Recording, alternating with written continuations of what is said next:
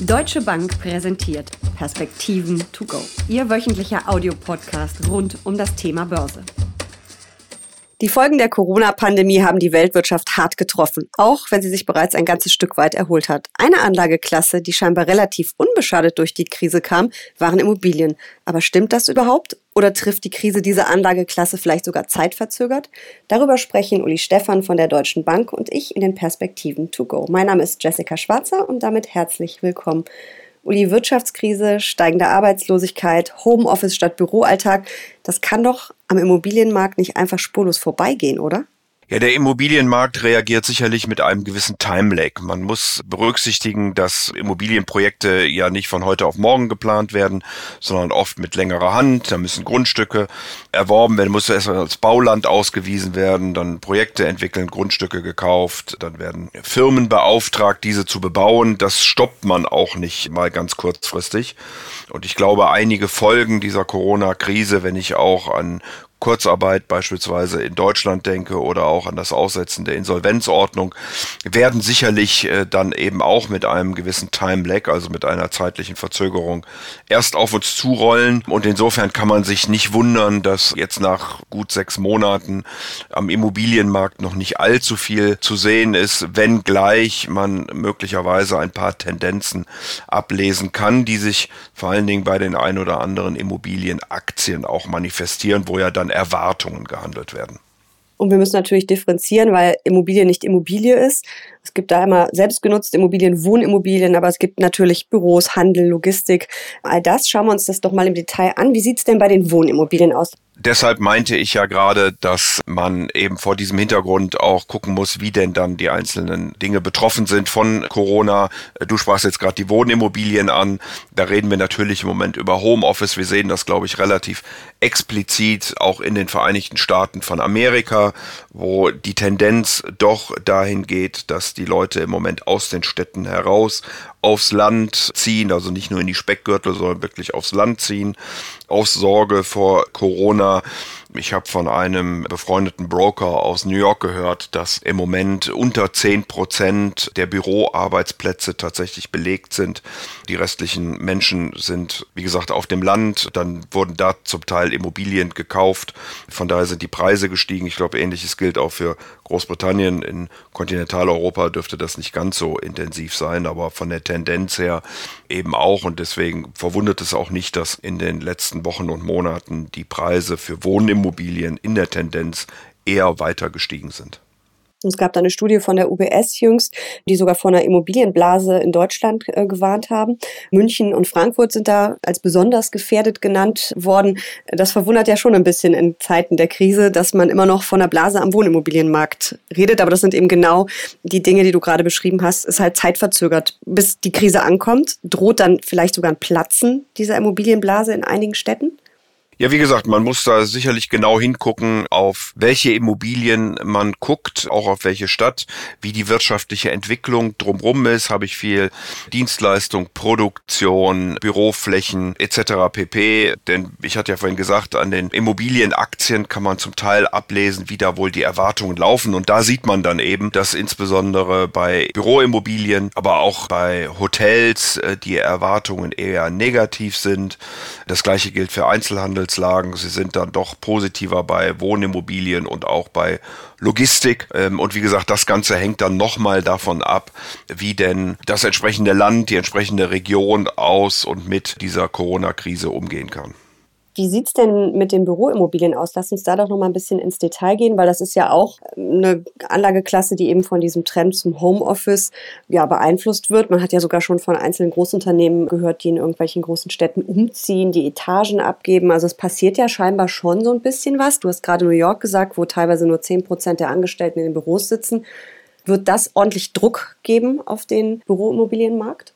Also Jessica, zumindest steigen in den einzelnen Städten, also hier in New York beispielsweise, die Leerstandsraten nicht dramatisch, aber sie steigen. Im Moment scheinen die Unternehmen, da gab es ja auch einige Unternehmen, die sich dazu geäußert haben, noch daran zu hängen, die Mitarbeiter wieder zurückzuholen in die Büros.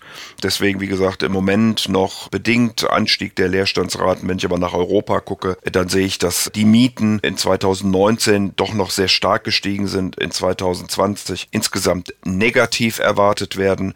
Hier sieht man aber auch dann Ausdruck der ökonomischen Entwicklung. Also in Deutschland sollten die Mieten um rund ein Prozent fallen, was ja noch relativ moderat ist. In Italien und in Spanien wird mit fast vier Prozent Mietrückgang gerechnet. Äh, ähnlich sieht es auch bei den Preisen aus. In Deutschland für 2020 minus 6 Prozent, Frankreich ähnlich und in Italien und Spanien sind es dann knapp beziehungsweise sogar über 10 Prozent, die dort erwartet werden. Also hier sieht man auch, dass die Länder, die besonders stark von der Corona-Krise auch real ökonomisch getroffen worden sind, auch stärkere Einbußen im Büroimmobilienmarkt erleiden. Und wir können ja wahrscheinlich davon ausgehen, dass es Einzelhandel und Hotel noch stärker trifft als äh, Büroimmobilien. Hast du da auch Zahlen? Also bei den Hotels habe ich jetzt keine so genauen Daten. Da gucke ich mir vor allen Dingen die Aktiengesellschaften an, die Hotelimmobilien im Bestand haben. Und die Kurse dieser Aktiengesellschaften sind stark zurückgegangen. Es wird ja auch zum Teil darüber diskutiert, ob man Hotels in Apartments, in Wohnungen, gerade in den großen Städten, wo ja nach wie vor Wohnungen gesucht werden, umwandeln kann. Aber da habe ich jetzt keine empirische Evidenz sozusagen im Sinne von harten Daten für bei den Einzelhandelslagen sieht das schon wieder anders aus. Hier haben wir ja schon 2019 in Deutschland Rückgänge gesehen. Die werden natürlich jetzt nochmal verstärkt sein in 2020. Minus knapp sechs Prozent werden da erwartet bei den Mieten äh, minus 12 Prozent in der Wertentwicklung. 2021 fortfolgende kaum Erholung und das zieht sich dann eben auch durch in den weiteren äh, großen europäischen Ländern wie Frankreich, Italien, Spanien, wo wir auch deutliche Rückgänge bei den Mieten und natürlich auch bei den Wertentwicklungen sehen. Hier sticht äh, sicherlich Italien heraus, wo die Wertentwicklung bei den Einzelhandelslagen auf minus 20 Prozent in diesem Jahr geschätzt werden. Aber da kann man doch dann schon von einer Immobilienkrise zumindest auf einem Teilmarkt sprechen, oder?